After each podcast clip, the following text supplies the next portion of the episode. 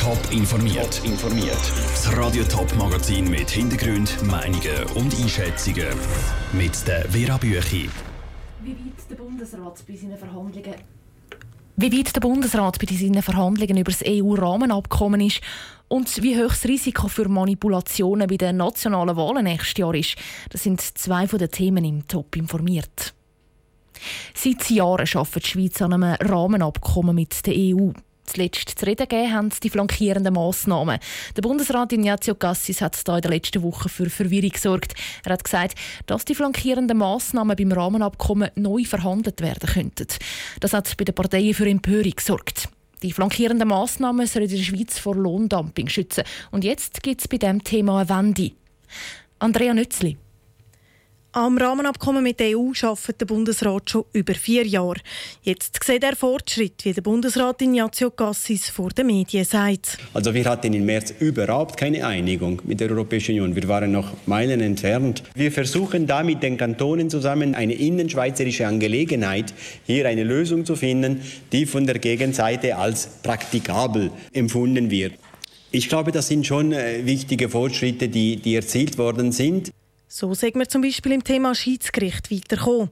Es ist entschieden worden, wenn das Schiedsgericht zuständig ist und wenn der EU-Gerichtshof. Aber vor allem zum Thema flankierende Massnahmen hat Ignazio Cassis Stellung genommen und zurückgerudert. Die flankierenden Maßnahmen, diese Maßnahmen, die in den letzten Tagen auch viel diskutiert wurden, die bleiben so. Der eigenständige Lohnschutz für Arbeitnehmer und die Schutzmechanismen für die KMUs, vor allem an der Grenze, die stehen nicht zur Disposition. Aber der Bundesrat will trotzdem über die flankierenden Massnahmen reden, einfach im Inland. Er will nämlich die Gewerkschaften, die Arbeitgeber und die Kantone befragen. Konkret will der Bundesrat von ihnen wissen, was sie unter flankierenden Massnahmen wirklich verstehen und wo sie keinen Kompromiss machen wollen. Der Beitrag von Andrea Nützli. Spätestens im Herbst will der Bundesrat dann Bilanz ziehen zu diesen Gesprächen. Erst dann entscheidet er darüber, wie es jetzt weitergeht in den Verhandlungen über das Rahmenabkommen. Die Wahlen nächstes Jahr die werden manipuliert. Nicht die Wahlen zu Russland, nicht die zu Kenia, sondern die Wahlen in der Schweiz. Das zumindest sagt der Zürcher Datenschutzbeauftragte.